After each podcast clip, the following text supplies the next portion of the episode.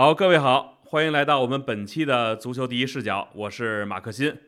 呃，这两天呀，这这个我们大家老是催更，那确实啊，到了这个呃欧战的关键阶段吧，就大家还是想听听这个第一视角都说什么了。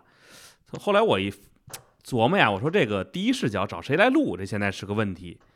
所以呢，我还是觉得得找我们这个前方记者，因为咱这有人在前边到现场看这比赛了，咱怎么也得发挥点这个现场的报道了，对吧？所以今天呢，啊，我们还是分成两个部分。那第一部分呢，咱们聊这个皇马对曼城的比赛。我们请来的是吴一帆和吴浩宇二位，两位好，给我们打个招呼好不好？啊，我先打招呼啊，我我我比较熟。那你肯定先来嘛。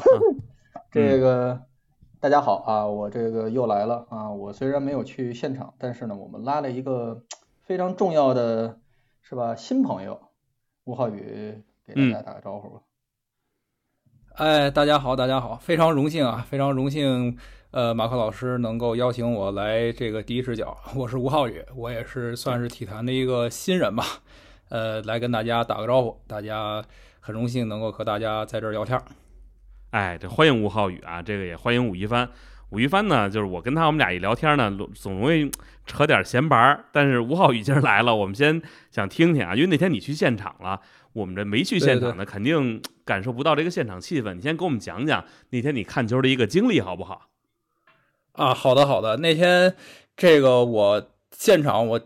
刚去的时候，我第一感觉就是，哎呦，这个氛围是真的拉满。尤其是跟这个之前的皇马打利物浦、打切尔西那两场，那两场我也都在现场。但是真的这场比赛给我的感觉就是比前面两场那个氛围都是拉满，就是皇马这个主场啊。给这个对手的压迫感呢，真的是满满当当的。从这个赛前差不多两三个小时开始，就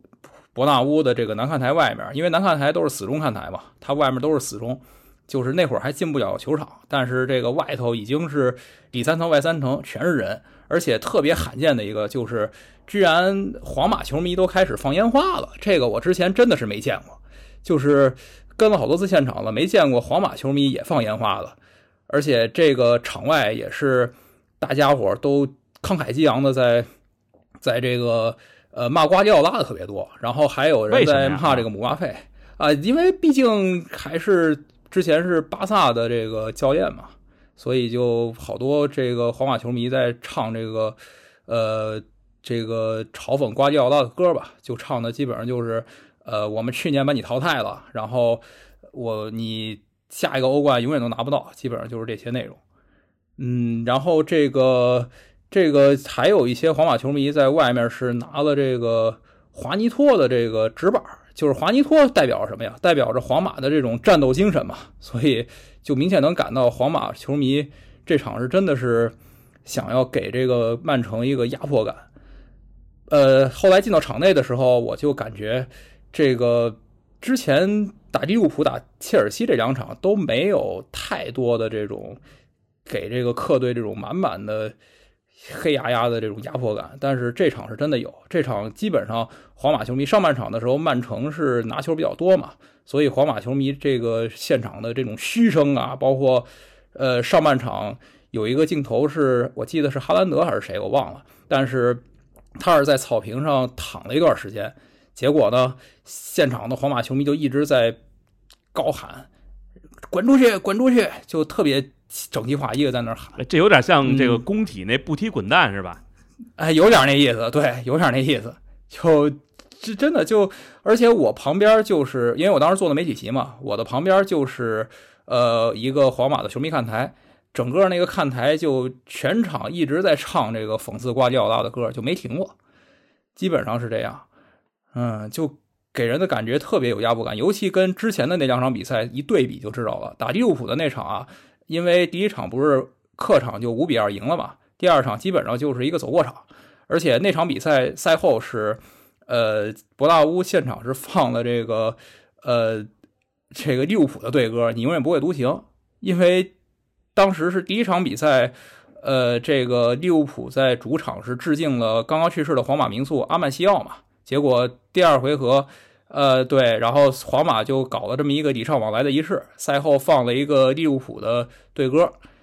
当时就给人的感觉，这九十分钟比赛完全就是个走过场，就为了这个给这个仪式做一个铺垫。然后打切尔西那场呢，就很明显，这个当时是兰帕德不是刚上任嘛，刚把波特换了，兰帕德刚上任，所以感觉现场的甭管是球迷还是跟队记者吧，都不觉得这个切尔西能给皇马制造什么麻烦，所以那场比赛基本上也都是全场四平八稳，皇马就赢了，所以全场氛围就相对还比较和谐，除了菲利克斯拿球的时候，皇马球迷嘘了他一下，因为马竞球员嘛。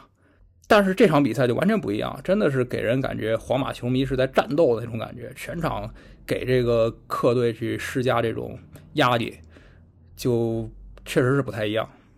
就这么说吧，就是可能是到了欧冠的半决赛，这个皇家马德里这作为一个欧冠的这种应该说是现在的欧冠的王者之师，他的这个主场氛围才开始渐渐的苏醒。另外我要说一点啊，就是这个华尼托，刚才这个。呃，吴浩宇提到了一点，这个是皇马之前的一个名宿，他应该是车祸去世的，对吧？所以至今在这个伯纳乌看台上还有一个这个华尼托这个口号叫什么？咿呀咿呀咿呀，华尼托马塔维加是有这么一个吧？就是说，对，是有，是有。现在还会喊吗？我想问问。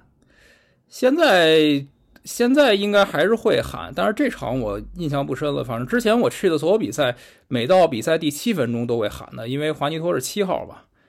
这个。尤其是皇马那个南看台，就基本上整个南看台都会喊这个华尼托的这个口号，特别明显。哎，所以说一个俱乐部啊，就是说真正的，你除了这种现场的这种氛围的营造，另外一个你对自己历史的这个铭记，我觉得是至关重要的。那咱们回到这场比赛来说啊，这个吴亦凡，你那天没去现场，但是你我觉得就是在家里看比赛，你同事去就相当于我去。啊，是吗？啊，带着你的这个 精神，带着你的魂儿去。没有没有，这个 欧冠欧冠的比赛，这不知道大大家不知道的就是媒体的这个规律，就是欧冠这种比赛，一般文字席一个媒体只去一个人，就是只批一张这个一一一张票吧，文字证。哎，只只批一个证，就是呃，小吴在这个呃马德里非常非常非常方便。啊，你让我去，我这个占坑不拉屎啊。他去的话，你可以再申请一个摄影证啊。摄影更不好申了，尤其是在这个四分之决赛到半决赛啊，更不好申了啊。这个跟你我们俩还尝试申了一下国王杯的这个决赛的证，本来我是很犹豫要不要去，后来吴浩宇跟我说，我就给他。给他申了一下，结果大概十分钟之后，这个 足协新闻官就直接打电话给我说证满了，你别费劲了，别等了啊，哎，这个意思，所以这有点对你待会儿票的意思哎，你待会儿连线那俩也一样，他们俩只是沈天浩去，小五没去，因为只批一个一个媒体啊，就小五有事儿，所以待会儿我就直接连沈天浩了。嗯，对对对对，就是这么就这么一个，你给我们讲讲那场比赛的观感，对。观感首先是，嗯，皇马比较少见踢出的就是双方都是高质量的比赛，呃，这个并不是说贬低皇马，说之前赢球赢得难看，但是呃确实是这样，就是可能皇马在之前，比如一些神奇逆转啊，一些球星的发挥特别突出啊。呃，给大家印象非常深刻，但实际上你平下心来看，你再回看这场比赛，呃，这个比赛槽点其实非常非常多，在这个进攻和防守方面。但是这场比赛基本上双方都打出了比较高的水准，我不能说曼城是百分之百发挥好了，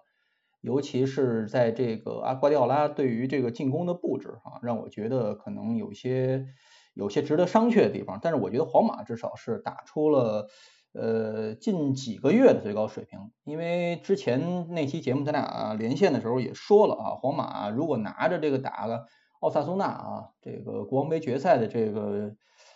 这个状态去打曼城，那够呛啊啊！但是这场比赛下来，尤其是在米利唐不在的时候，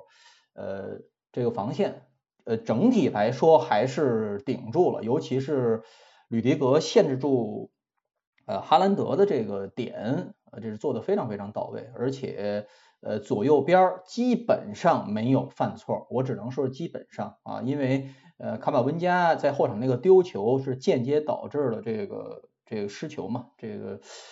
呃德布劳内这个禁区有点远射，但是这个事情你说卡马文加要担多大责任也说不上啊，只能说是皇马整体做的不错，但是你要说唯一的槽点，就皇马这边来说，唯一的槽点那可能就是前场除了呃除了维尼修斯之外，其他这些球员可能还是被曼城的这个防守给限制住了。我只能说到这儿，因为呃，皇马要想发挥出前场攻击力，还是需要就是像曼城一样打前场的这种压制足球。但是面对对方更强的这种技术和这种配合，包括个人能力很难啊，所以他采取一种呃比较保守的势头也是可以预知的。所以这样的一个情况下，只能是通过维尼修斯这一点爆发，所以基本上还是打出了自己的套路。呃，曼城这边，因为我不是特别特别关注英超，我也不不敢很很这个明确的说曼城没有打出自己的状态，但是我感观感来说，水平还是非常高的，尤其是最后呃当场最佳是给了德布劳内啊，这个让演播室里非常崇拜维尼的这些名宿啊，亨利之类的，还是感觉有点诧异，他们觉得维尼可能表现更好，但是确实是说明曼城在前场的这个。呃，发挥调度还是更更积极一些，还是更更有成效一些啊。这个呃，皇马在整场比赛呃，就说他积极的攻势加一块可能就十五分钟左右啊，但是已经足够了。我觉得呃这样踢的话还是有戏啊，还是有戏。对于皇马来说哈，曼城当然还是掌握着大部分的主动权，尤其是回到自己的主场，所以我不知道。呃，下边会发生什么？但毕竟这个赛季已经发生过，你像前面第一场这个输给主场输给巴萨，后边又又又能给那样扳回来的这个情况，所以还是那句话，就是皇马这个球队难以预测啊，这就是我的一点刚观感。因为当时我记得咱俩之前连线的时候，你曾经说过啊，说皇马这场比赛其实很困难，你觉得当时说如果能打平。或者是小胜，对于皇马来说是一个非常有利的一个结局。呃，这个我想问问吴浩宇啊，因为你在现场，可能呃，我们说这个在看电视的时候，一般这个转播机位都是跟着这个呃球在走，那可能在现场有的时候你能捕捉到更多的细节。就那天在比赛当中，你觉得是皇马哪些方面可能做得很好，或者哪些方面有不足？因为那天大家可能会觉得说，哈兰德，你看之前呃真的是有点不可阻挡，当然那场比赛里边。被皇马限制的死死的，当然曼城那边也成功限制了本泽马。就是你现场看这场比赛，你觉得有哪些让你印象深刻的点吗？呃，我觉得印象比较深刻的，首先就是确实皇马这场比赛，我感觉他们的像克罗斯啊、莫德里奇啊，他们都是在这个哈兰德身边，算是如影随形吧，就是完完全全的没有去呃离开。包括这个赛后，我记得。好像安切洛蒂也说过，他说这场比赛他其实没有刻意的去呃阻止这个哈兰德，但是他的想法是让这个他去切断一下哈兰德跟德布劳内，包括身后的一些京多安这些队友的连线。然后上半场我当时印象比较深的就是，呃，就就是哈兰德他拿球的时候都会比较不舒服，就是他身边就要么就是皇马在。的球员把这个所有的出球的角度都完全封死，不让他去跟队友去连线。因为，呃，哈兰德打阿森纳的时候，我记得是有两个助攻吧，给这个德布劳内。嗯，但是那场比赛就是只要哈兰德一拿球，肯定就不让他舒舒服服的去射门呀，或者去让他跟队友去连线。呃，很多时候其实就是迫使的这种，像罗德里上半场我记得是有一个射门，然后京多安也有，包括德布劳内下半场那个射门，其实也是属于。就也是无中生有的一脚嘛，嗯，所以说，呃，包括您刚才说到这个，呃，曼城这边限制本泽马，其实我觉得也是有这样的。就是曼城这场比赛，我看到斯通斯跟罗德里这两个人是频繁的换位，罗德里有的时候会到这个中卫的位置上，就跟他在世界杯代表西班牙踢球似的，嗯，然后斯通斯呢会到一个后腰的位置。虽然说这两个人是，但是这两个人实际上我感觉也是。因为本泽马和队友的连线也会非常的频繁，之前皇马的比赛都是这样，嗯，但是这两个人的这种也是对本泽马如影随形，所以本泽马这场比赛确实也没有太多的发挥的空间。就我包括在后来写的时候也在说，这场比赛应该就是瓜迪奥拉和安切洛蒂这两个人把两边的这个箭头人物都给限制死。最但是像维尼修斯和这个德布劳内那两个进球，可能这俩人就就不是这俩人计划之中的事儿。所以这场比赛两个人算是都达到了自己的目的。嗯，差不多就是这样。嗯，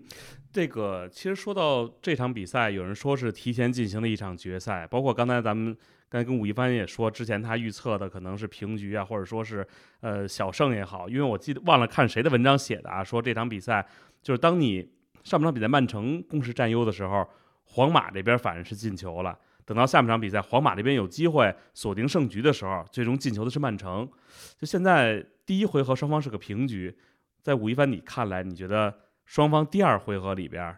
这个谁晋级的这个几率更大一些呢？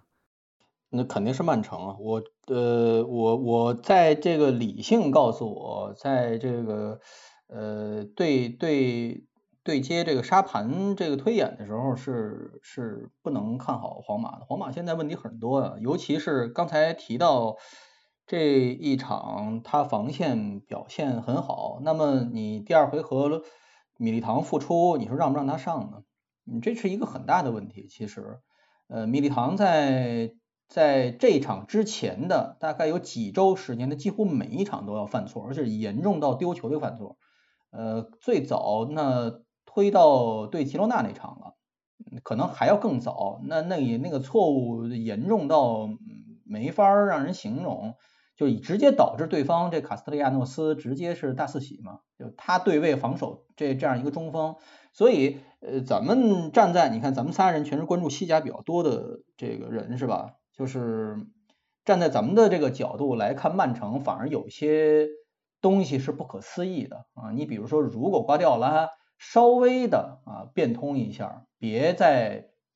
这么执着的通过这个呃京多安去连线。是这个这个德布劳内和和这个哈兰德啊走地面，比如说想走一个地面快攻，像打英超那样，你直接让两边走深度，然后起球，我就不信吕迪格能一场全能盯住这个谁，能盯住哈兰德。你直接你看哈兰德上场上半场抢到一个头球，非常非常惊险的，只不过就是这个库尔托啊啊，在一个近角嘛，正好在那个位置把这个球封住了。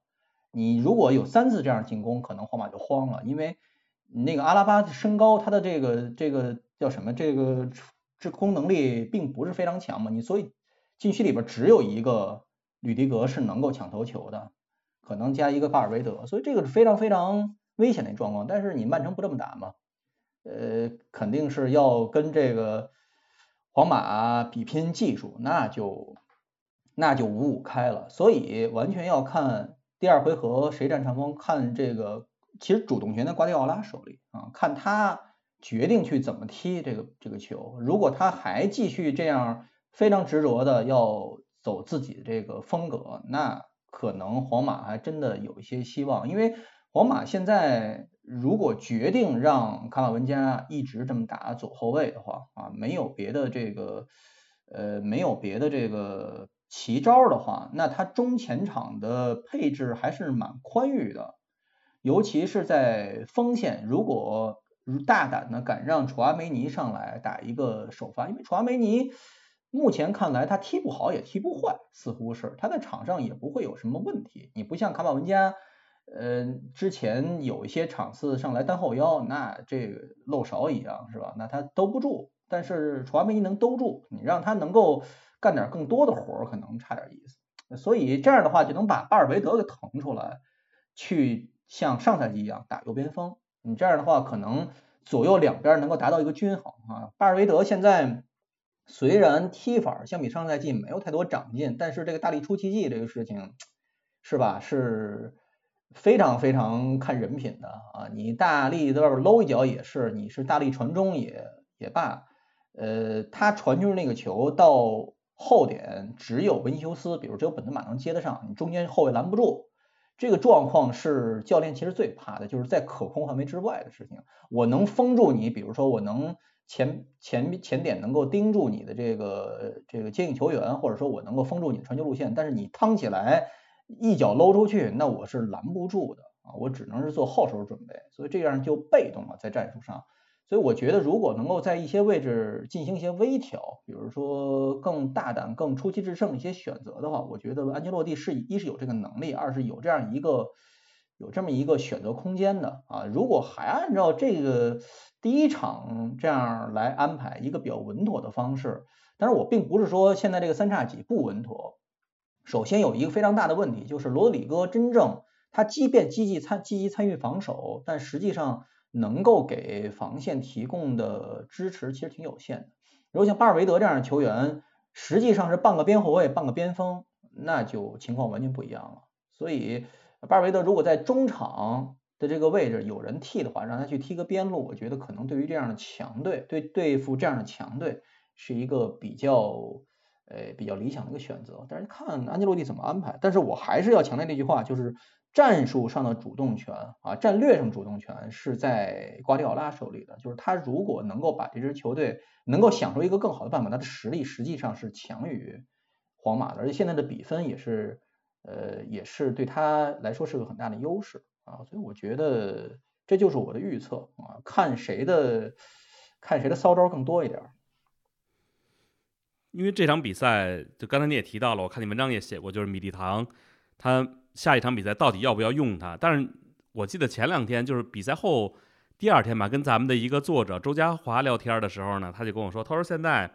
米利唐啊，说虽然他老失误，但他觉得是这个皇马的中场呢没有交足功课。就现在无论是这个巴尔韦德或者莫德里奇还有克罗斯，这都不是一个在中场具备能够站住位置，或者说他能够把这个防守任务给减轻，所以导致后防线上承受的压力过大。就容易在禁区弧顶这一个位置呢，就是啊被对手来打穿。包括他说下半场比赛这个谁呃丁丁的那个进球，他也是在大概其弧顶这个位置啊一脚把球给打进去了。对，问题呃周杰华是皇马球迷，他的这个站的这个角度是要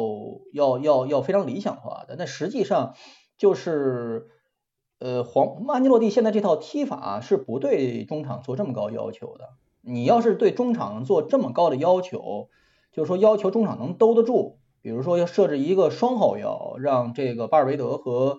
呃和克罗斯都去参与防守。实际上，上半场的前二十分钟也是这么做的，但你看效果并不好啊。你现在那几个人的运动能力是非常有限的。皇马在上赛季之所以能拿能拿这个双冠，尤其是在联赛，最重要的一点，他调整了前场打法，他是让对弱队啊，对一般实力相当对手，而不是对超级强队。对一般的对手都是采取一个前场压制，你这样的话是没法顾及没法顾及这个防守的。而你让这老几位，你看这老几位去踢，比如说像齐达内当年布置这个功课去做第一、第二、第三道防线，你让克罗斯深度参与防守，这场比赛其实也有啊。克罗斯非常非常积极的在深度参与防守，在中后卫位置在传接球，在进行接应，但问题是他效果不好啊。你现在面对曼城这样进攻碾压的这种，我说句真的不好听的话，就是这种进压你进攻碾压式的这种实力或者是这种气势的话，你单凭在后场多一两人去接应或者去贴人的话，是不太能够实现自己的目标的。所以米利唐有他非常强的地方，就是他的运动能力。如果我前面压出去了，像那种打这种运动战，我前面压出去了。我能以相当快的速度回追，就相当于有点这拉莫斯啊，就是不是瓦拉内啊，就那种感觉，就他速度非常快。但问题是，他如果站桩的话，他比如说他这个头球是能够抢到，但是他经常是在被对方拉扯、强力中锋拉扯的情况下，他站不住，他脚也没跟，他站不住，他被对方经常是一扭头就给带倒了，或者说是他没跟住，慌忙出脚就把这个呃。位置让出去了，到目前为止来看，吕迪格还没有在这个位置该自己该站的位置，说丢了位置或者丢了球，嗯，就这场来看还没有，所以这是一个非常大的问题。如果他跟吕迪格都上的话，是不是要找一个平衡？阿拉巴去打左后卫，那这样的话，就像我说的，让这个卡马文加可能在中场或者做一个后备人员，或者说是能够顶上去。但这个事情再说，我只能是把话说到这儿。就目前之前那几场状态来看，呃，这个米利唐，嗯，并不是很好。因为这种决战、这种一锤子买卖的比赛，看的是状态，实际上是更多一点，而不是说看你整个赛季。米利唐在整个赛季算是皇马的中流砥柱了，算是后场。但是问题是过去几场实在是不得不把这个事情提出来说一下，你否则没有前面几场那个超级失误的话，你说他故意卖个破绽，武侠小说里说故意卖个破绽，让对方 是吧？这个大枪捅过来，直接把你干死了，那就我一把抓住枪头是吧？我再给你一下。你这个这期前面这几场都是是吧？故意卖个破绽，被被人没有枪头也能捅死人是吧？你一下给干。我也刚才想到这个了，是吧？嗯，我这跟你在一块怎么老想这老梗了呀？这个问问 问问咱们这个吴浩宇啊，这个跟那等了半天了。呃，这场比赛大家都说这个瓜迪奥拉这是不是又整活了？而且呢，对于这个呃双方第二回合来说呀，到了曼城的主场，你觉得？在你看来，这个皇马就因为你其实基本我感觉应该都是在第一现场，就你觉得谁更有机会晋级呢？呃，我这里我这里觉得，首先呃，我声明一下，我不是皇马球迷，但是我第二回合我可能更看好皇马一点点，因为我也不是说我曼城球迷攒个人品什么的都都不存在，但是我还是觉得，但是我确实是觉得，因为是这样，嗯。呃，这场比赛在赛后，其实我是去跟了这个曼城的发布会和这个赛后的一个混采，我都去了。然后呢，曼城的球，我当时观察到什么呀？就是曼城的球员，所有球员都出了这个混采区，但是只有罗德里一个人接受了这个这个一些可能他比较熟悉记者的采访，其他人都是就比赛完了赶紧就往外走，就而且就路上。呃，也不能说心情不好吧，可能就感觉大家伙儿给人就是压力重重的感觉，就没有包括记好多记者向他们打招呼喊话什么的，包括还有一些记者在旁边问新闻官说：“哎，咱能不能踩踩谁啊？踩踩谁？”但是新闻官都被拒绝了，就是给人的感觉吧，这曼城上下的一种还是有一些压力，毕竟他上个赛季距离晋级决赛过皇马这个关就差了那么一点点儿。呃，这场比赛虽然最后结果确实对曼城来说是不错的，但是从曼城的这些众将的一个状态来看，嗯，我是感觉他们心里头可能还会存在一些压力。呃，包括瓜迪奥拉也是，他在赛前赛后都在不断的强调说，这个呃，我们这次来伯纳乌不是来复仇的或者来干嘛的，我们就是想呃试图去过掉皇马的这么一个。呃，大关，而且他也一直在强调说，皇马在欧冠赛场上是非常难去战胜的，然后非常非常这个，呃，就一直在夸这个安切洛蒂，包括俩人，就安切洛蒂跟瓜迪奥拉俩人在赛后，虽然这场比赛确实也存在一定争议，但是俩人基本上很少谈这个比赛里面的争议，基本上还都是在，呃，这个说一些好话吧，就说一些对方的好话。嗯，所以看得出，就是瓜迪奥拉，包括曼城全队吧，我感觉他们这个赛季，尤其在现在这个节骨眼上，应该还是存在着一些心态上的压力。嗯，所以说在压力之下，他们第二回合又在主场，我不知道会不会出现，就刚刚吴老师说的这个，呃，比如说瓜迪奥拉太想用自己的风格去打倒对手，这种状况会不会出现？嗯，我觉得有一定可能，因为一旦。瓜迪奥拉真的在第二回合想的特别多，比如说他就想靠技术性去 击败皇马，想要证明自己的这个，我觉得曼城可能会出现一些问题。呃，但是反观这个皇马啊，我感觉，因为我今天早上看了一个马卡报的一个推送，呃，说的是什么呀？说皇马在这个呃打曼城的第一回合过后啊，整个全队的状态非常的自信。就是他们可能赛前觉得啊，曼城这个赛季状态这么好，然后结果，呃，自己可能过不去这关。但是没想到踢完之后发现，哎，也就这么回事儿。所以整个这个队的状态可能就可能就是不能说是飘了吧，但至少大家伙可能就觉得，哎，我们这个赛季还是很有希望的嘛。别看曼城看起来这么强，但实际上。也也就我我们只要战术得当，或者只要我们状态好，肯定能把他们挡住的，什么什么的。所以就是自信可能一下子就来了。而且皇马这个队，刚刚吴老师也一直在提嘛，就是这个队你很悬，你不能用常理去揣测它。一旦说他们真的全队打出了这种自信心，尤其在欧冠这种比赛上，嗯，第二回合我感觉就真的，我觉得皇马。稍微的赢面会大一些，然后而且这个赛季之前也是这样，皇马在世界杯之后不是打了三次的巴萨吗？都输了。但是恰恰是最最重要的一场比赛，就是国王杯的第二回合，他们最后打了一个四比零，在这个诺坎普。所以我真的是觉得皇马这个队，他们全队的这种抗压能力，包括他们的这种一旦外界都不看好的时候，他们可能反而会激发出他们这种自信心。嗯，刚刚吴老师也一直在说嘛，这个赛季打到现在这个情况，其实技战术什么的都也就那样。真正能够决定谁赢的，可能最后就是哪个队，比如说状态有多好，或者是自信心有多强。所以，我，呃，这也是我的一个预测吧。我感觉我还是稍微看好皇马一点点。对你刚才这个差点儿，他不是曼城球迷啊。我现在这里先先，他是哪儿球迷？我那你说说他是哪儿球迷？我不替他说 啊，这否否则你这个之后做节目不好说了，是吧？你这在在。嗯呃，但是他不是曼城球迷，人以为我请了一堆球迷做节目来啊啊，这个 对对对对，他这个呃，我要要你说这个状态，说这个状态论的这个事情，说状态论的这个事情，你说皇马在不管之前是对谁对这几个死敌踢的能有多多艰难，那这关键的比赛能赢，你不光是在巴萨，你知道吧？这赛季，你像那些年。这个马竞说：“我们终于站起来了啊，终于不再受皇马欺压，能够跟皇马打个这个平手五五开。他最后，马竞在关键比赛赢下皇马的场次，我记得只有一个国王杯，好像欧冠全部输掉，差不多 对，欧冠全部输掉。所以说，你这个皇马，那那就是让小分拿大分啊。”永远都是这样啊！那我把一些不重要、相对次要的一些场次让给你，然后我把这关键的这个场次拿下来。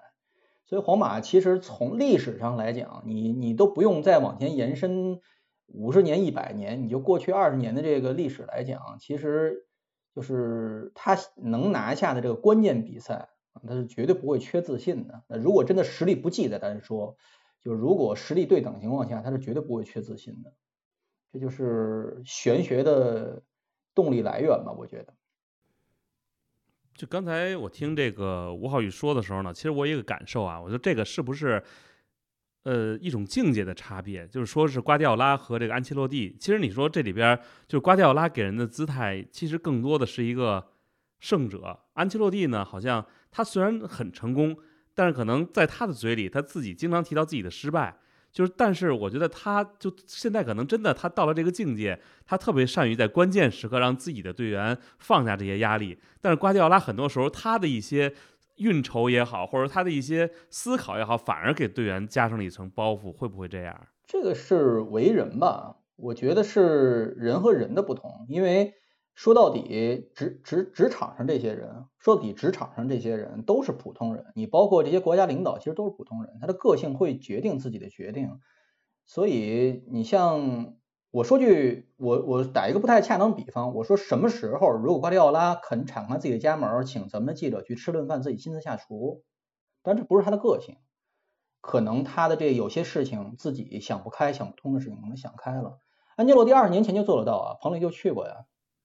是吧？嗯，他实际上他 灵，刚才还问了一个不该问的问题。对，他灵魂，他灵魂上里里就是一个普通人，他能够放下一些东西。他有些时候会焦虑，会紧张，他的本质上是一个普通人，也会怯懦，也会害怕。但我不知道有没有比我呃研究更多，比如说瓜迪奥拉奇人他的旅他的人生啊，他的这个思考啊，瓜迪奥拉给我的感觉，他是一个精英主义者。这个人是一个追求完美的人，他本身对自己也是一个要求，所以他有一些呃，现在看起来太不食人间烟火了，有些事情太不接地气了。他那个追求那个给外界表露的感觉，包括他对自己可能塑造那个形象，都是一个精英主义。他跟呃安切洛蒂这种有一点儿随缘啊，有这事儿就随缘吧啊，这种是不太一样的，气质上是不太一样的。所以不知道这些个人气质上的差别会不会影响他们在决定一些大事上的一些一些思考。我是通过一个比较偏门的一个角度在看这些事情，所以咱们把这个事情呃，说到这儿，说战术上啊、人员啊、包括士气啊、包括主客场这些事情、规则啊，都说透。其实归根结底，踢球还是人嘛，决定这个事情还是人。所以有些事情归于人上，可能更好、更好理解一点。这么说吧，你看瓜迪奥拉这个，我忘了上期说没说了啊？你感觉就是他特别像这个乔布斯给人的感觉。就这种人，他是天才，然后他呢也凭借自己的这个想象力，可能呃能够创造出一些可能前所未有的一种一种方式，一种足球也好，或者说一种手机，或者说他甚至改变了别人就人们就是认知这个世界的方式。但是最终你跟这种人合作，就是咱们如果以职场人来来揣度的话，来揣度的话，可能你压力是巨大的。可能相对来讲，咱们如果让你选，说作为球员，抛开一切不谈，你想让谁做你的老板？我相信可能很多人选择给安切洛蒂打工，可能会，呃，可他他会觉得更舒服一点，或者当你遇到问题的时候，你可能跟他是好沟通的。当然，如果你给乔布斯可能工作，就是你如果觉得你不符合他的，你跟他在一起，你们两个是能够迸发出一些火花的。但如果你不符合他的要求，那对于你来说，结果可能是非常残酷的，或者说日常你会感觉到很多的压力。这个话扯远了啊，最后我觉得问问二位啊，这跟欧冠没什么关系啊，因为。这个布斯克茨啊，说下赛季离开这个巴萨，我想问问二位啊，在二位的眼里边，就是布斯克茨是一个什么样的球员？这个呃，吴浩宇先说吧，好吧？我认为布斯克茨就是，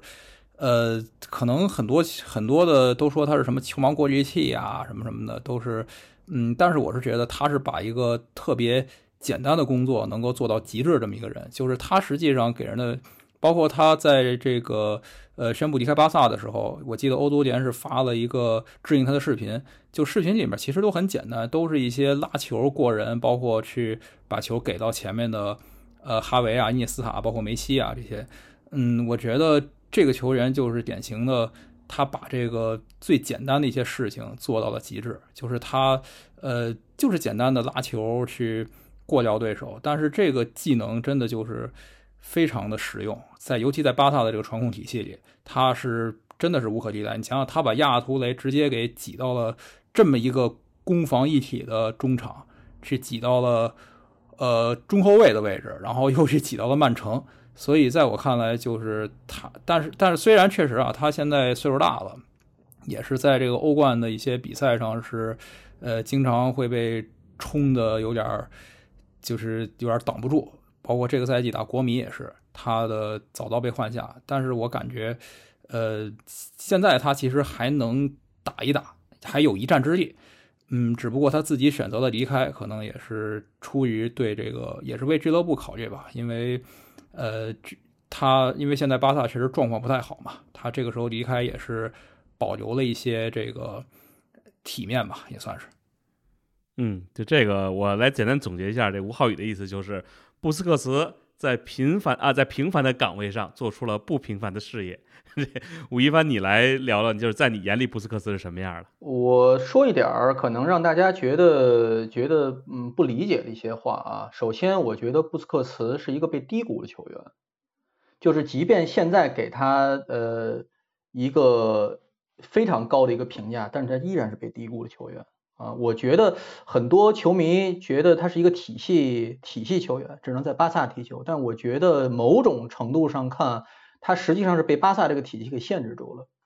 因为，呃，很多朋友，当然这个布斯克茨说句实在话，没有说资历老到说好多朋友没有看过早年踢球啊。他这个零八零九上来在梦三第一年被提拔上来。他实际上早年在呃这个中场做的工作，包括他在国家队做的工作，跟他后来换了主教练，比如说这个路森里克在带队啊，包括中间乱七八糟那些事情，到后来巴尔韦德带队，他实际上做的工作都是不一样的。你仔细去想一想，你就能体会到，因为他身边的球员在换嘛，只有他站的这个位置是似乎是不变的，但实际上他所要做的工作是。完全不一样的，他要承受的压力也是完全不一样的，所以他在中场这个位置实际上是个多面手，他原来是踢前腰的这个球员是，无论是踢前腰还是踢攻击型中场的，他原来是最早的青年队是要进球的，他后来很难得能够看到他进球，比如说去争头球啊，或者说去远射呀，有一两脚，所以这个球员是一个可塑性非常强的球员。他当然缺点也非常明显，比如他的这个极限奔跑能力。啊，比如他的正面防守能力，都差一点儿。但就正面防守这一点来说，呃，我建议大家如果有兴趣回去看一下一二年欧洲杯，比如他在这个位国家国家队这个位置，他实际上去去干的是一个盯人，是一个呃工兵该干的活儿。真正去做到，比如说做攻守转换的是阿隆索，所以他的这个他的这个能力实际上是被大大低估的。如果他能够，比如说早一两年接受这个征召，就接受召唤，去跟着瓜迪奥拉去闯荡世界去，可能会展现出不一样的一面。呃，后边这若干赛季，巴萨在这个，比如在这个欧冠上。没有太多建树的情况下，可能那可能能拿到更多的冠军。我只是这么一说，我只是说要和大家很多大家想的不一样，他并不是一个体系球员，而是被一个体系限制住球员。而且这个球员在场外也是一个标杆上的人物，在他他作为一个呃梦三的核心球员，你会发现他跟伊涅斯塔一样是争议最少，就是介入争议、介入争论是最少的。而且他还在国家队当的好几年的队长，对不对？所以他这个人物，在他扮演的这个角色和他呃这个个性相比来说，真的是一个球员界的一个标杆。你看这个人是吧？呃，非常低调，始终是非常非常低调的一个球员，不不不搞一些巴萨特有的一些，比如说哈维，你看踢球是老老实实，然后这个当教练也出来跳了，对吧？你也不知道他当。他终有一日当教练之后，会不会也有这样的一个个性表现？但我觉觉得像他，可能未来拿起教鞭也会是一个好教练，呃，而且是一个非常成功的教练。嗯，就这个我得最后得说一句啊，这个呃，刚才小吴说了自己不是皇马球迷。啊，他应该也不是巴萨球迷，但是吴亦凡肯定不是巴萨球迷，因为大家可能一提到布斯克茨，就大家老说啊，这个什么布教授啊，或者巴萨球迷可能觉得哎这是大师什么的，这就就哎中场的这个节拍器或者球盲过滤器，这个可能都是有言过其实的地方，或者也有夸张的这个成分，但是至少我觉得，呃，作为一个球员来说呢，首先这是一个好球员，刚才两位也都说到了，确实吴亦凡也提到了说在场外这是一个很低调。而且呢，没有什么争议的这么一个球员，就他还是呃生活也很简朴，就不是让大家理解的这个职业球员，这天天呢这个啊光鲜亮丽的外表，就他真的是我觉得还是很朴实的一个球员。那行呗，今天跟两位这个说是想聊半个小时，这聊了将近四十五分钟啊，也是给二位这个给我们有机会啊分享了好多这个有意思的话题。这个在这儿呢，也感谢我们今天的这个第一次来做客的吴浩宇，感谢小吴，感谢吴一帆，谢谢谢谢啊，不用感谢我，不用感谢我，不用感谢你，谢谢马老师，谢谢马老师邀请，咱咱别这，咱就不跟这儿商业互吹了啊，呃，今天还是吧，感谢二位，咱以后还是多来，好吧？因为现在我发现这个有时候大家自己电台不更新，就最后都说，哎，让他上第一视角再说说去。啊，我说行，没问题，这咱们以后有更多的机会让大家咱们都来聊聊，好吧？好嘞，那好的好的，谢谢谢谢马谢谢马老师邀请，哎，行行行，那行，那到时候咱就接着进第二个环节啊，就咱们跟这个沈天浩来聊聊这个米兰德比，好吧？行，刚才感谢我们的吴一帆还有吴浩宇，我们现在进入第二部分，哎，接着把我们的这个沈天浩老师给请来，因为我今天说了啊，咱们找的都是里去过现场的，因为你想这个。转播大家都看了，但是现场这个体验还是不一样的。你看刚才吴浩宇说了好多这个现场，哎，赛前呀、赛中、赛后他这个感受啊，包括看到的这些。那下面呢，有请我们的沈天浩，哎，天浩跟大家先打个招呼好不好？大家好，我是沈天浩。这个这么快又回到第一视角来做客了，很高兴再次在音频里跟大家见面。嗯，就大家都说这是叫记忆电波过来串台来了。这以后希望你多来串台来，咱们先聊聊这场米兰德比，因为呃你是到现场了这场比赛对吧？对啊，你先给我们讲讲这个现场的见闻，因为这个每次啊，就现在其实以前我看这个电视转播啊，特别爱看这个就是赛前的信号，包括赛前的热身的时候，哎，你总能捕捉到一些看台或者球场上大家的一些细节，还挺好。但是现在呢，很多时候这个转播平台呢，基本都是赛前给一点画面。然后呢，就主持人包括嘉宾跟那儿聊聊完了以后呢，双方一入场才给到这个现场的画面。所以我还是希望你能给我们这个广大听众吧，先给我们描述描述这个赛前、赛中、赛后，包括那天有人跟我说说，你看人家的现场的氛围，包括人家大的 tifo，那才叫足球呢，来跟我们说说好不好？嗯。现场的氛围当然还是非常热烈的。其实米兰双雄这一次来到欧冠半决赛，我觉得对于两队来说都是，呃，近几年吧取得的这样一个长足进步的反应或者说一个成就。呃，我也是见证过米兰双雄暗淡的那几年的，就是前几年啊，二零一零年代中期那会儿，那气氛是真不行。这个场均的上座率也就是四万人，或者国米稍微好一点，四万多人，有的时候能达到五万。但是圣西罗大家也知道能坐将近八万人，所以说其实场上显得空荡荡的。你要是买票的话，你到赛前直接去窗口买也大量的余票啊。然后嘘声经常比这个掌声更响亮，比这种欢呼声更响亮，呃，大概是这样的一个气氛吧。所以说，呃，到最近几年，先是国米联赛重夺冠军，然后是米兰上个赛季，然后再到本赛季进入欧冠。双方的这个球场啊，逐渐又开始坐满，然后有这种热烈的气氛，其实还是非常非常不容易的。那今天呃，今天啊，这一轮因为是米兰德比嘛，所以说确实是比较特殊，又是欧冠的一场德比。我是在赛前先是来到了米兰大教堂的这广场，就是市中心这个大教堂广场。其实这个地方平时是游客居多。呃，大家看到的都是游客的这些装扮啊，但是我那天看到的是大量的人穿着 AC 米兰的球衣，或者说外套下边藏着一件红黑剑条衫，因为这场比赛毕竟是 AC 米兰在名义上的一个主场，所以米兰球迷来的应该相对多一些，也有从这个波兰啊，从很多国家来的米兰的 AC 米兰的球迷俱乐部，也都是来到了米兰城，先在大教堂合个影是吧？然后远征军一路开到圣西罗去给球队加油助威，这么一个场景。呃，等到赛前，因为现在两队成绩都不错嘛，所以赛前更多的像是做成了一场秀。你比如说 AC 米兰的这个著名的这首歌曲吧，叫《p i o l i s on Fire》，就是皮奥利火力全开。这首歌呢，应该就是上个赛季米兰成绩呃逐渐转好啊，好像看到 这个夺冠的一点希望了。球迷们给这个皮奥利编的，他毕竟也是米兰近三年复兴的一个呃主要的功臣之一嘛，作为主帅，呃。《p u r e s on Fire》这首歌其实是也是一首经典的球迷歌曲，旋律之前有很多的，呃，最开始应该是这个北爱尔兰球迷献给他们的这个前锋威尔格里威尔格里格的，呃，这样的一首歌。但是后面利物浦球迷也在唱，但是传唱度没有米兰这边广。然后米兰球迷在唱，把这首歌真的是彻底的发扬光大了。所以一般在 AC 米兰的主场比赛之前啊，大概是前四十五分钟左右，你比如说比赛是九点开踢，差不多是八点十五分。哎，现场 DJ 就放起了《p u r e s on Fire》这首歌，前奏一开始，马上现场气氛就热烈起来。等到真的唱“皮奥利火力全开”那几句的时候，全场一般是一个大合唱的状态，呃，非常的壮观。当然，这一赛季稍微差一点，上个赛季临近夺冠那几场，真的是就比赛中大家也在唱“皮奥利火力全开”，呃，眼看要赢球了是吧？然后唱这首歌，气氛非常的热烈。嗯，那回到这一场比赛吧。其实历届的米兰德比，甚至包括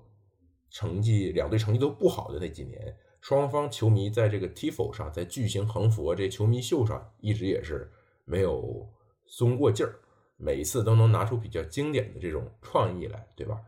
呃，这一次是有一个比较特殊的情况，就是你毕竟是在欧冠的半决赛碰面，而欧冠的赛程是比较紧张的，你在。晋级半决赛之前，无论是米兰这边还是国米球迷都不知道球队能不能战胜那不勒斯和本菲卡进入到这半决赛。所以说，等到晋级之后啊，确定米兰德比这组对阵之后，其实留给双方球迷准备这个 tifo 的时间是比较有限的。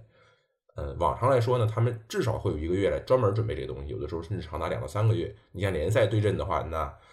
联赛赛程表是赛季一开始就公布了嘛？基本上你说米兰德比是二月，差不多到十二月份，大家就开始想这个事儿了。然后，因为很多人也都是兼职在做这个东西，所以说也不能拿出全天的时间来来搞这个 tifo。然后，呃，挤出挤出一些时间是吧？嗯，包括他们卖这个场刊啊，筹一些资，准备物料，做出这个东西来。但是这一次时间就比较紧张。那时间紧张的时候，其实他们会用什么办法呢？就是利用看台上球迷，呃，看台上每个球迷利用他们手中的这个色板，会给每一个球迷发一个色板。到时候你把这个色色板翻转过来，哎。整体整面看台构成一个巨型的马赛克拼贴画，来呈现出你想要的图案，大概是这么一个情况。所以这一次 AC 米兰啊，就用了这样的一种办法，结果到了双方球员们从通道里走出的那一瞬间，马上这南看台变成了一幅巨型的，象征着 AC 米兰的这个红魔鬼的画像，确实是视觉效果还是蛮震撼的。嗯。嗯，那这场比赛就是说，其实米兰他是主场作战。其实说实话，我觉得米兰球迷的期望还是挺高的。但是，其实整个过程来说呢，呃，就刚才录节目之前，我跟彭雷聊了会儿，他也说他觉得可能国际米兰就是开场那俩机会，但恰恰是这两个机会，两个进球。你觉得这个比赛过程，呃，包括这个最终的比分和你之前预想的有没有不一样的地方呢？呃，我们我跟小五之前在做客第一视角的时候也聊过这个米兰德比的前瞻嘛。其实我们俩当时都是更看好国米一点儿，因为国米确实是你说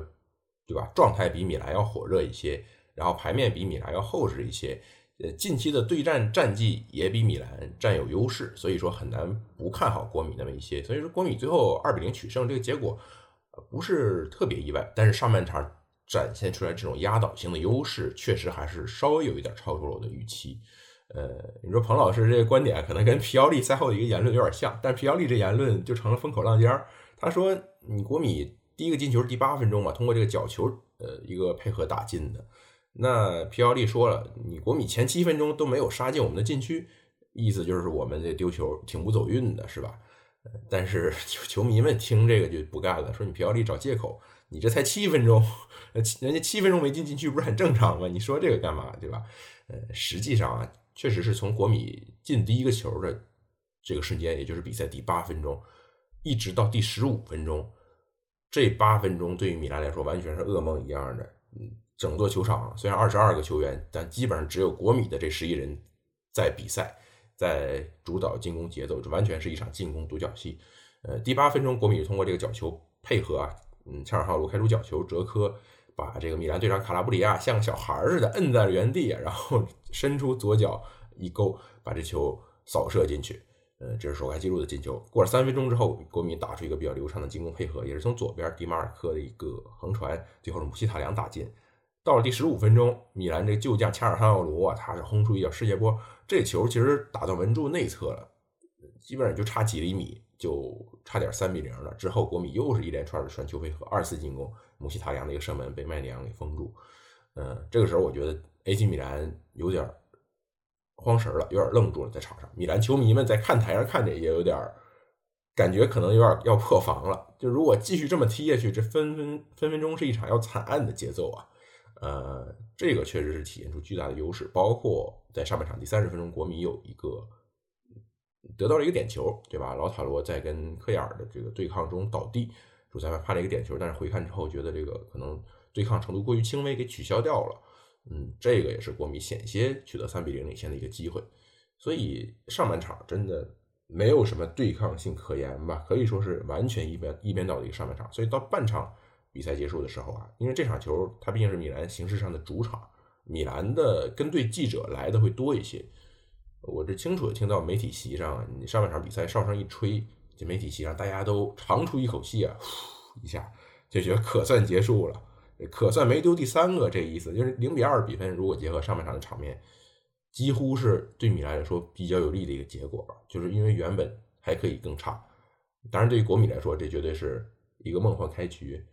呃，大家也知道。两支球队在本世纪初，对吧？零二到零三赛季的欧冠半决赛踢过两回合，当时米兰是两场平局，但是凭借着当时还有的这个客场进球规则，进军到了决赛。然后零四零五赛季的四分之一决赛，两队又有碰面，当时米兰那当时那支米兰的牌面上其实已经比国米高出一截了，结果是算是双杀对手，但是第二回合没有踢完嘛，变成了烟花德比。这个烟花砸到砸到了迪达肩膀上，然后这球没法继续踢了，判了国米零比三负，两回合总比分零比五。呃，米兰其实在本世纪初的那四场对决中是占尽了优势的，而国际米兰在四场比赛只打进了一个球。这一次倒好，十一分钟 就已经进了俩了，呃，确实是 风水轮流转，这次是转到呃蓝黑一方了吧？呃，但是到了下半场，米兰还是有过零星的几次机会，也是包括托纳利的一脚撩射，那球打到了门柱外侧。托纳利球没进之后，他也非常沮丧。其实为什么呀？就是因为米兰机会还是太有限了。那已经是米兰整场比赛最接近破门的一次了，但是这个显然是不够的。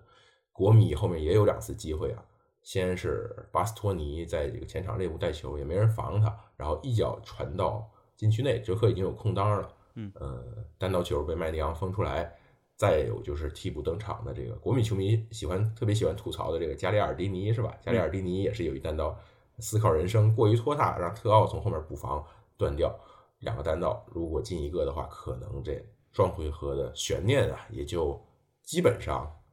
到此为止了。但是现在二比零比分还是留下了一个小小的但不多的悬念吧。呃，这场比赛我觉得好多人可能都会说这个莱奥没有上场，说这个呃会不会影响？球队，但这肯定有影响。但在你看来，如果莱奥在，或者说这会不会很不一样？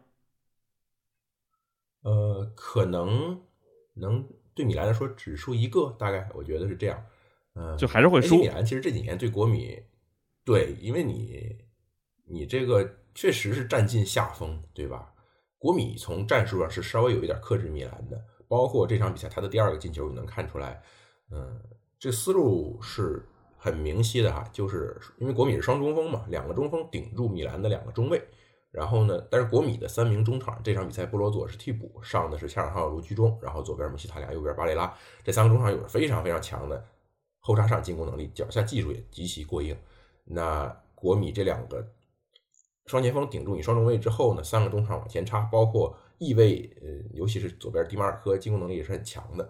嗯，包再包括后边这巴斯托尼这么多后插上的进攻手，你米兰很难防住。米兰当然可以回防，但是就像这次托纳利回防，呃，这个补防姆希塔良一样，因为国米这些人是往前冲，米兰只能是往后去追，他的这个速度可能是比国米会慢一点。呃，结果这一次托纳利确实是也没有盯住姆希塔良，呃，这个进球就相当于老塔罗他扯住了克亚尔。结果老塔罗突然停下，克克亚尔也不知道干嘛了，就待在原地，让姆希塔良杀到了禁区内。这球有点像本赛季联赛首回合，虽然那场球 AC 米兰是赢了，但是布罗佐维奇当时是为国米首开纪录，那个球从过程上是有点像的。嗯，这个就是战术上的克制吧。你说国米这几年这个各种对决是吧？你在联赛也碰，意大利杯也碰，超级杯也碰，但是国米赢的总是更多一些。也跟这个有一定的关系，当然跟球队整体的技术实力啊，跟前锋的个人能力也有一定的关系吧。但是战术是，呃，问题的一方面。呃，AC 米兰其实这几年你说赢国米赢了一些，但是场面上真正赢下来，实现一个所谓的完胜，也就是本赛季联赛的首回合。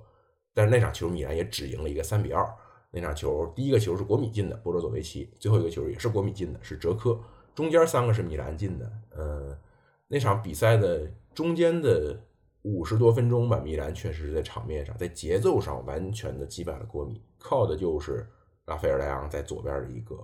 个人能力啊，撕碎了国米的防线。嗯，所以他当然对于这场球是非常非常关键的。当然，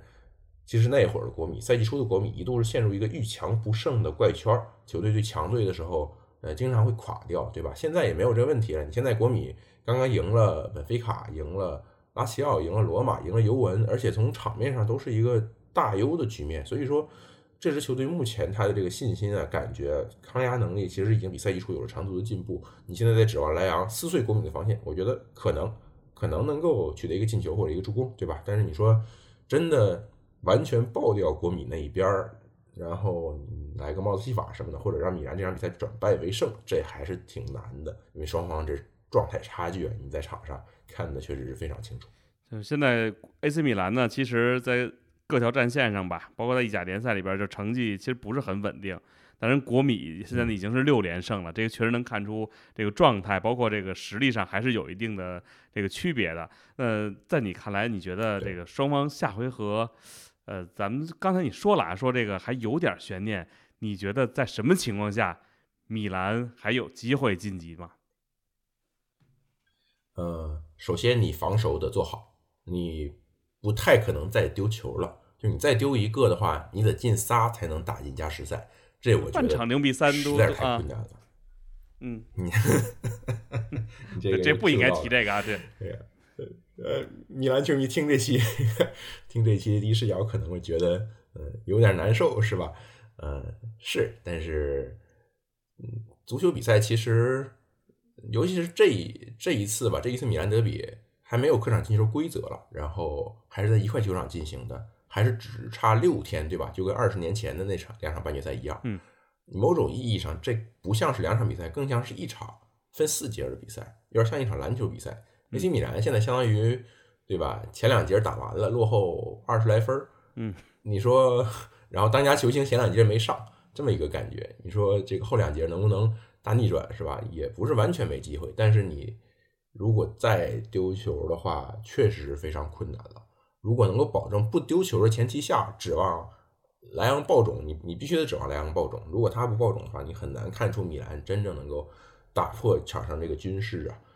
呃，在前场创造人数优势，然后杀入国米禁区，制造威胁的这样的一些机会，你很难看出这样。因为这场比赛首回合的比赛，其实萨尔马克尔斯有过尝试，呃，迪亚斯有过尝试，但是迪亚斯后面因为本纳塞尔伤了，他被挪到了中间去，他在中路经常陷入重重包夹，呃，突破很难成功。右边梅西亚斯也有过尝试，但是他的个人能力其实天花板就在那儿。你说真的，对吧？没法指望一个这二十岁还在当大货司机，然后这个这个。做电器配送的这样的一个业余球员出身的草根球员出身的，呃，励志哥，真的到欧冠半决赛还能够决定比赛的胜负，这个我觉得有点太难了。呃，所以这些人其实也都有努力，都有尝试，但是个人能力确实不太够，还是得指望莱昂爆走。呃，你说米兰在次回合真的如果能逆转的话，我觉得九十分钟之内也挺困难的吧？可能加时。如果真踢到点球，米兰或许有些许优势。他毕竟麦尼昂是个扑点高手，他虽然奥纳纳也不错，但是麦尼昂在扑点能力上，在门前的气场上，比奥纳纳应该还是要高出一筹。这一块可能是米兰的仅存的一个胜机吧，我觉得。那就是至少你下一场比赛，你得打出一个二比零或者三比一的这么一个比分来。呃，我想正好咱们说到这个。米兰德比啊，我觉得其实今年你看欧战，你感觉意甲球队算是比较多的了。咱就说现在到了半决赛，嗯，包括你看欧联杯，尤文图斯主场一比一战平了塞维利亚，他是最后时刻绝平的，对吧？然后对，包括这个你看罗马在主场一比零赢了勒沃库森，呃，欧协联里边呢，佛罗伦萨呢也出战，当然他是主场一比二输给巴塞尔了。就是你怎么评价就是刚刚结束的这几场欧联的这个比赛啊，包括欧协的比赛？呃，这个对于意大利足球来说，应该算是活久见了。嗯，你刚才也说了，尤文、罗马和佛罗伦萨都是主场作战。呃，米兰德比当然也是在意大利踢的，对吧？对，相当于因为米兰德比是周三晚上，那三场比赛都是周四晚上九点钟，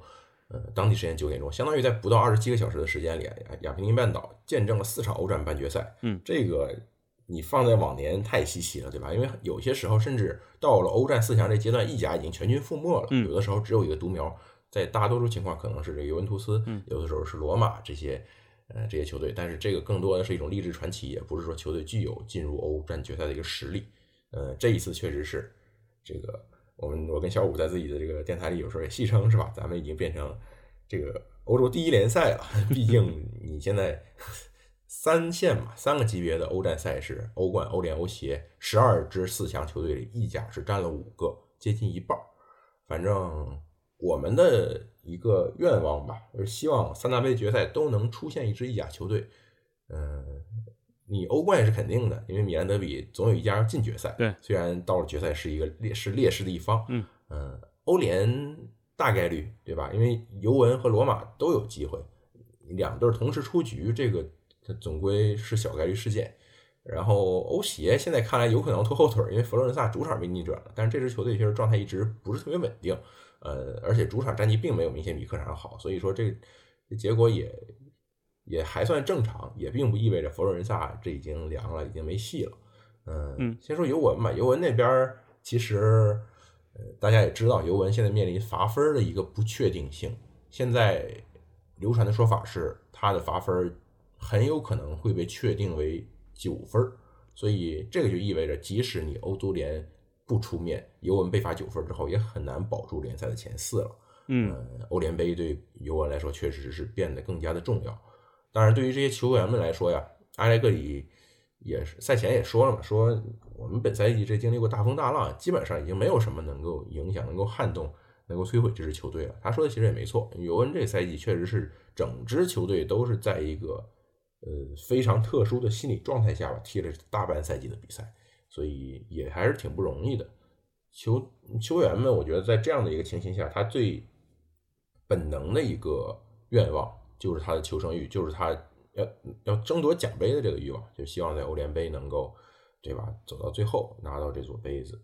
呃，面对的对手当然经验非常丰富了。呃，塞维利亚是欧联杯的六届得主，对吧？塞维利亚杯嘛。二零一三到一四赛季，当时那个欧联杯决赛就是在尤文主场踢的嘛。当时尤文半决赛是踢本菲卡，那场球如果尤文赢了，尤文如果晋级了，那就是在决赛在自家门口对塞维利亚。那可能尤文还是会有一些许优势的，也可能就能拿到那座欧联杯。但是半决赛让本菲卡淘汰了，这个当时对尤文来说还是挺让人遗憾的，因为那个赛季尤文在联赛中表现是非常非常好的，这个统治性的表现。但是到了欧冠欧联半决赛还是没有过这一关。呃，这一次两队又是碰上，当然两队之前欧冠也有过交手，对吧？其实尤文平的还是挺不服的吧，差包括差点输，嗯。有一些争议判罚，拉比奥这腿都被踹成什么样了，伤痕累累啊。嗯，被这个对方的八代，对吧？结果主裁判也是没有管。嗯，阿莱格里想要点球，主裁判也是没给他，甚至在场边做出了类似于穆里尼奥的那种呃手势，呃，还是挺有喜感的。那好在尤文还是有这个加蒂在最后时刻门前头球，真的是最后时刻了，因为补时补六分钟嘛，他这是补时。快到第七分钟的时候，也就是尤文的最后一次机会了，头球把这球打进。加蒂在尤文本赛季欧联之前的征程中，他也有过进球嘛？嗯，在欧联杯这化身射手王了，那是一个非常励志的球员，因为他是一步步从一丁踢到一丙、一乙，然后再到一甲，也是一个不是那种嗯少年成名成名的天才球员。他甚至以前呃给这个家人做过帮工，做过泥瓦匠，呃这么一个出身，结果现在来到了。欧联杯半决赛有机会作为功臣带队来到决赛，对于他个人来说，当然是一个值得铭记的成就了。呃，另外这个进球其实值得一提的是博格巴，嗯，这是博格巴重回尤文以来直接参与的第一个进球，嗯，因为他是给加蒂送出了助攻，这个就还是非常不容易的吧？因为博格巴这个赛季他加上这场应该也就踢了九场比赛，而且。呃，都是替补，对吧？有的比赛就，呃，也就是上个十来分钟这样的一个状态。确实，整个赛季，呃，赛季已经到这个阶段了，他注定这个赛季没法成为球队的主角了。但是，还是在有限的出场时间里，能够零星的让大家看到这个球员他的技术水准、他的质量，他带球那一下，他的对抗能力还是，嗯，不能说顶级，至少是一流的，跟场上大多数其他球员还是不太一样的。但是对于我来说，这场比赛也有一些问题，嗯，包括弗拉霍维奇，弗拉霍维奇之前两场联赛都是进球，找回了一些自信。但是这场，呃，上半场不到二十分钟一次机会，又是单刀面对门将啊，结果打飞了，打高了，呃，就是没进之后，他也是非常沮丧。弗拉霍维奇现在，因为他本赛季的表现比较挣扎，所以真的是喜怒哀乐都写在脸上嘛。他经常错失进球机会之后，他的这种焦躁、沮丧，呃。这些情绪是非常显而易见的。呃，对于他来说，目前刚刚建立起的那点自信还是相对比较脆弱。这个球没进呢，还是对他打击挺大。嗯，看看次回合吧。呃，来到塞维利亚，来到皮斯皮索安，这应该不会特别容易。对，这个罗马呢是一比零击败了勒沃库森。其实啊，你看这个勒沃库森这个主帅这个阿隆索呢，大家还是觉得啊，这个是一个呃，就之前咱们节目里边聊过，说这个未来一定会是名帅。但今天呢，他这这次这比赛他是碰到了一个这个真正的名帅，就是穆里尼奥，一比零这个比分拿下来了。你觉得今年罗马在这欧联杯的比赛里边能不能，呃，怎么说创造奇迹，或者说或者说继去年拿了欧协联，今年再更进一步在欧联杯上有所作为呢？跟当然我也很理解你说这个尤文图斯这个，他可能今年就剩下欧联这个拿冠军这条路来进这个欧冠了啊？你怎么看罗马这个赛季在这个？呃，欧联的里边这个命运的，包括穆里尼奥，我觉得有戏。呃，其实罗马跟尤文面临的情况有那么一点点相似，就是说罗马也很难通过联赛的渠道拿到欧冠资格了。嗯，你现在即使尤文被罚分，你还落后 AC 米兰三分，跟亚特兰大是同分，所以说这个，而且罗马联赛四场不胜，整个状态不是特别理想。呃，球队的阵容，主要是球队的阵容也特别不齐整。之前这个迪巴拉和斯莫林都伤了，斯莫林现在还没回来。呃，球队其他很多人也是遭遇了伤病，基本上靠着一套非常残缺的阵容在踢。呃，这套阵容，穆里尼奥当然他自己在赛后把在自己的这个保留节目精彩发发布会里面也是提过了，用大排比句儿说这有些球队能用这场用这个哲科和老塔罗，下场用卢卡库、克雷亚，但是我们不能。有些球队这个欧战耻辱出局，现在只需要踢单线了。他这暗讽的就是死敌拉齐奥，但是我们不能。有些球队上赛季联赛表现糟糕，这赛季压根儿就没进欧战，整个赛季单线。但是我们也不是这样的球队。这说的其实主要是亚特兰大这样的对手。呃，一番一番排比句下来是吧？整个呃结论就是我们是联赛中唯一一支既没有阵容深度，又要双线作战，在欧战去为冠军奋斗的球队啊，显得非常的了不起啊！啊，穆里尼奥这个。当然是他的拿手好戏，对吧？就是，呃，找一些客观原因为自己和球队减轻压力。呃，有些人可能喜欢他那种说话方式，有些人可能不喜欢。但是你不得不承认的一点就是，穆里尼奥他现在在罗马，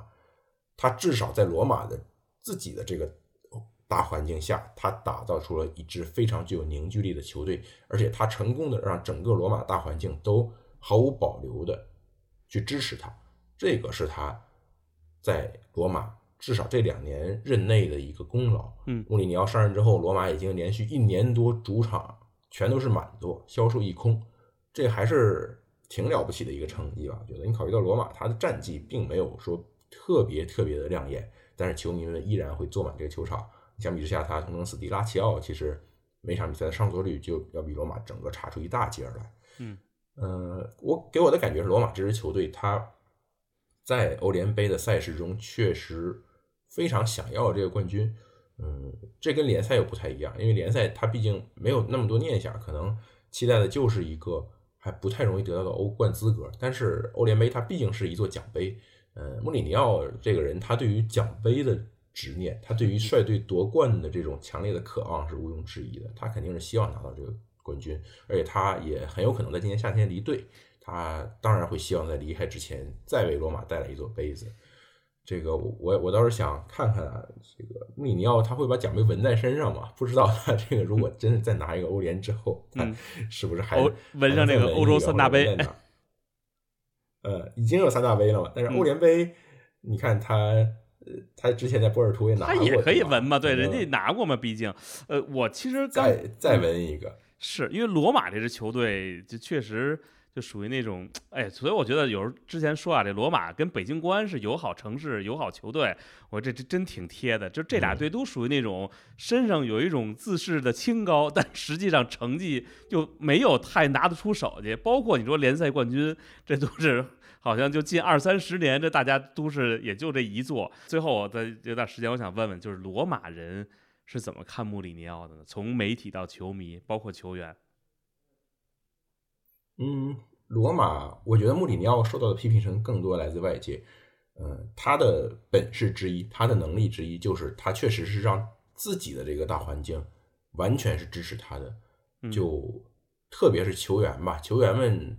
呃，这次穆里尼奥带队，他没有出现所谓的内鬼问题，嗯，对吧？基本上球员们是紧紧围绕在他周围，呃，球队整个的精神层面的凝聚力还是蛮强的。穆里尼奥当然有很多他自己的问题，包括罗马这个赛季这么多伤病，其实跟他本身缺乏轮换也是不无关系。但是尽管有这些问题，